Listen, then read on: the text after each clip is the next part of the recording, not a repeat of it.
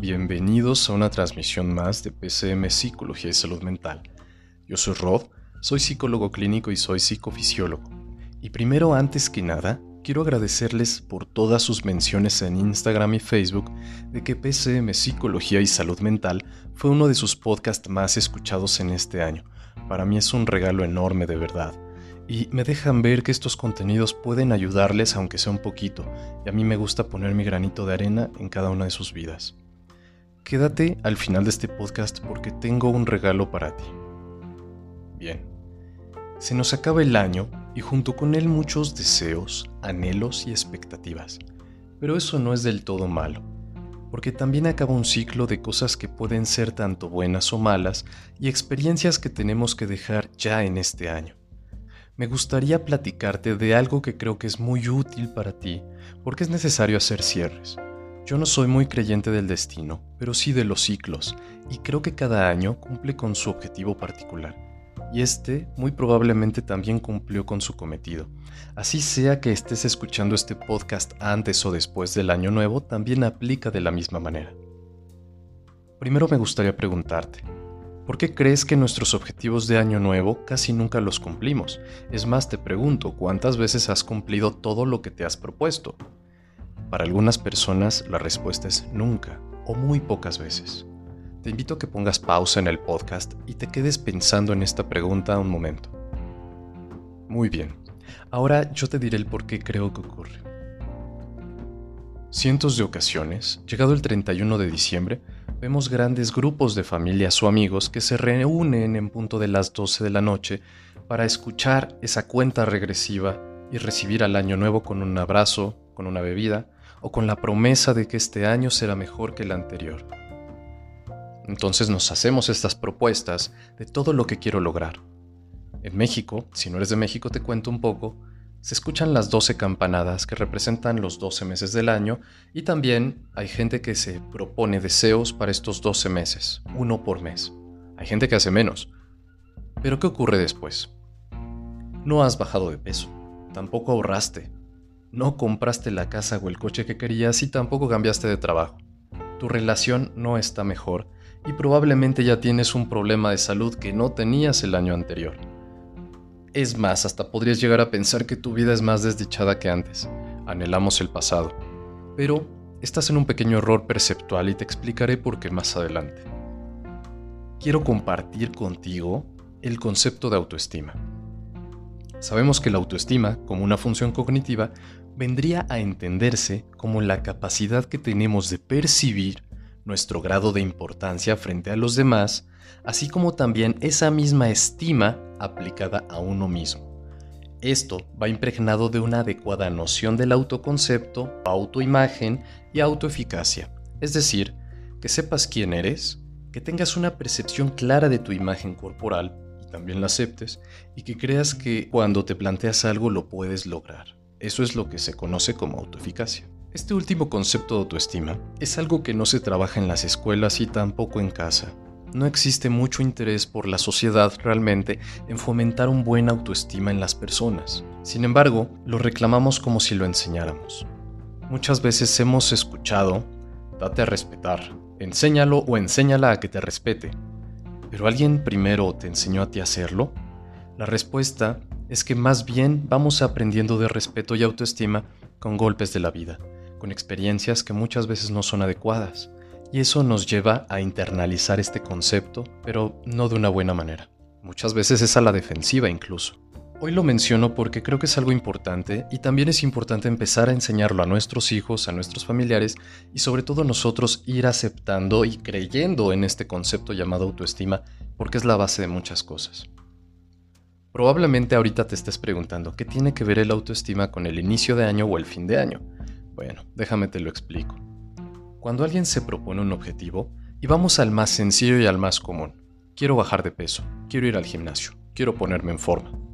Bueno, una persona con una autoestima bajo difícilmente logrará generar un hábito de ir todos los días al gimnasio, comer bien o ponerse en forma. Y no quiero que lo malinterpretes. No estoy diciendo que tú en particular no lo vas a lograr, sino que para lograrlo hay que entender de base lo que está mal. Quiero abrir un paréntesis ahora y mencionar el aspecto del trabajo. Cuando tenemos que entregar algo en el trabajo o en la escuela, somos capaces de no comer, de no dormir, de no bañarnos, y todo con tal de entregar el trabajo, de cumplir con la meta al final del mes o entregarle ese reporte al jefe. Eso a costa de nosotros mismos. Muchas veces hemos escuchado el come por favor, no se te olvide dormir.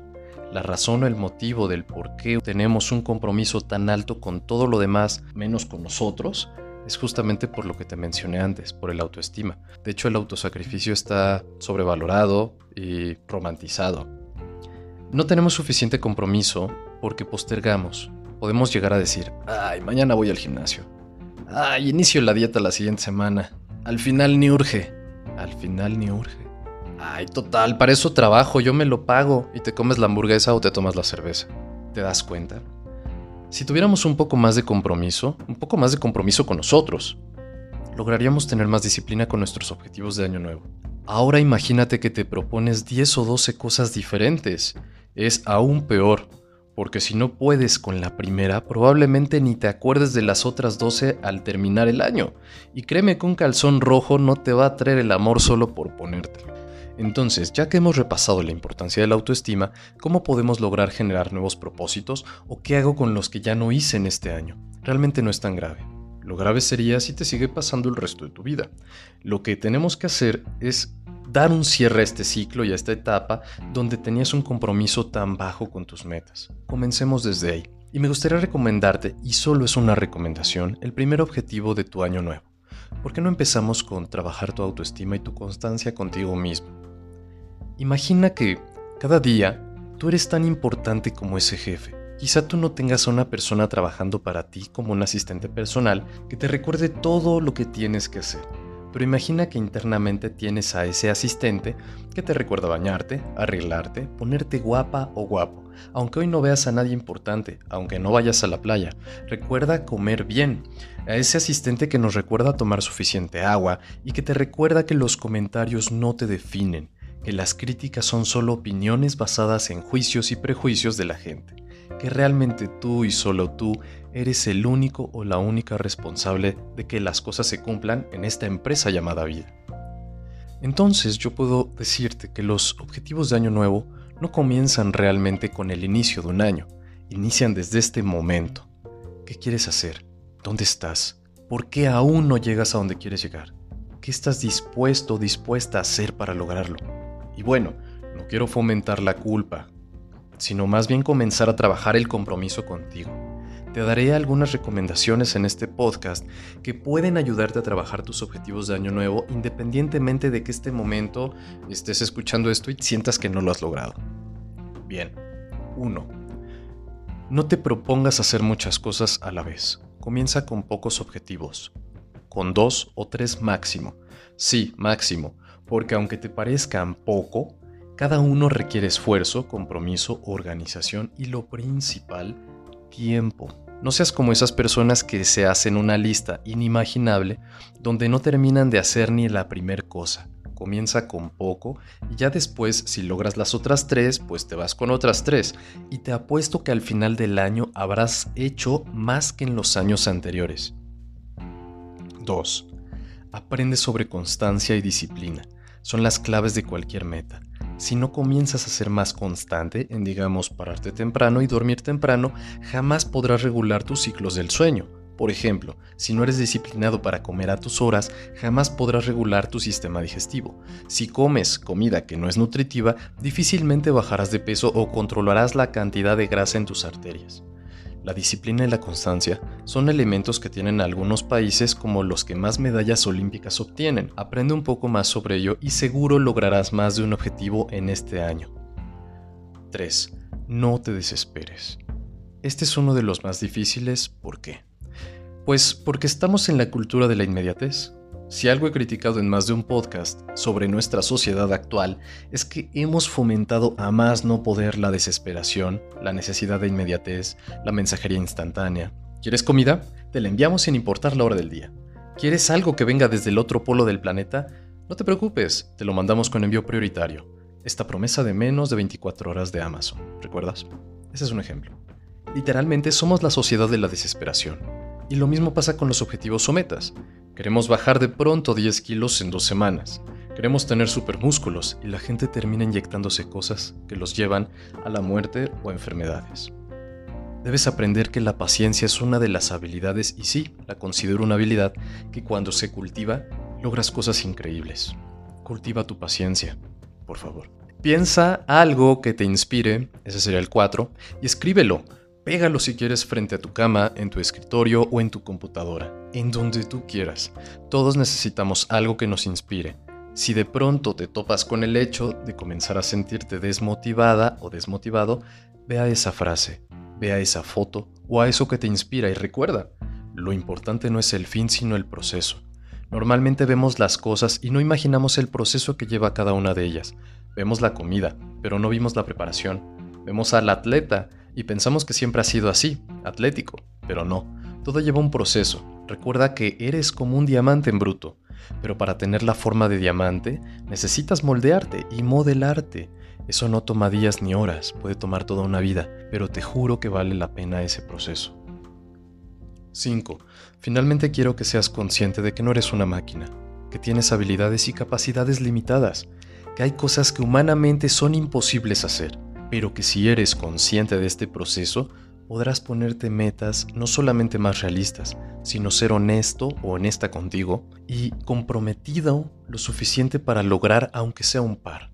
Recuerda, Romano se hizo en un día, todo toma un proceso y sea amable con tu propio proceso de vida. Bueno, pues llegado a este punto quiero agradecerte y mencionarte que al menos ya tienes una recomendación mía para tu primer objetivo del siguiente año. Trabaja tu autoestima. Ya me contarás si pudiste hacerlo y si todavía tienes dudas de cómo lograrlo, tengo otros podcasts que igual pueden ayudarte. O escríbeme en mis redes sociales y con gusto te echo la manita. ¿Recuerdas que te dije que tenía un regalo para ti?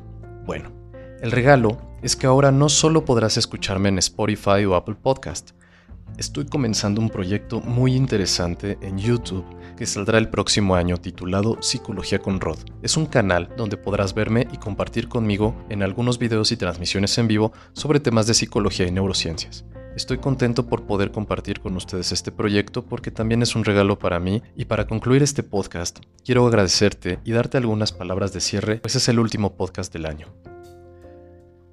Yo creo que todos somos valiosos Creo que todos tenemos un valor que desconocemos y muchas veces la sociedad nos ha enseñado a dudar de nosotros, pero eso es mentira.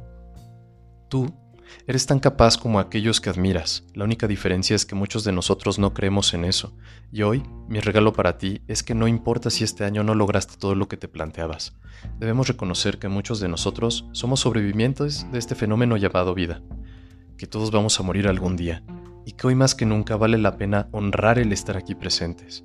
Por eso te invito a que hoy disfrutes tu vida, disfrutes compartir con aquellos que amas, que disfrutes el respirar cada mañana y que sobre todo agradezcas que hoy tienes vida para poder ser consciente de todo ello. Gracias por formar parte de mi año, por escucharme, por regalarme tus oídos, tus palabras y tu mente para poder dejar una pequeña semilla de conocimiento. Te mando un enorme abrazo y espero nos sigamos encontrando en las siguientes transmisiones de PCM Psicología y Salud Mental. Yo soy Rodrigo y puedes encontrarme en las diferentes plataformas como Spotify, Apple Podcast, Google Podcast y próximamente también en YouTube. Cuídate mucho, nos vemos el siguiente año y un abrazo enorme. Chao.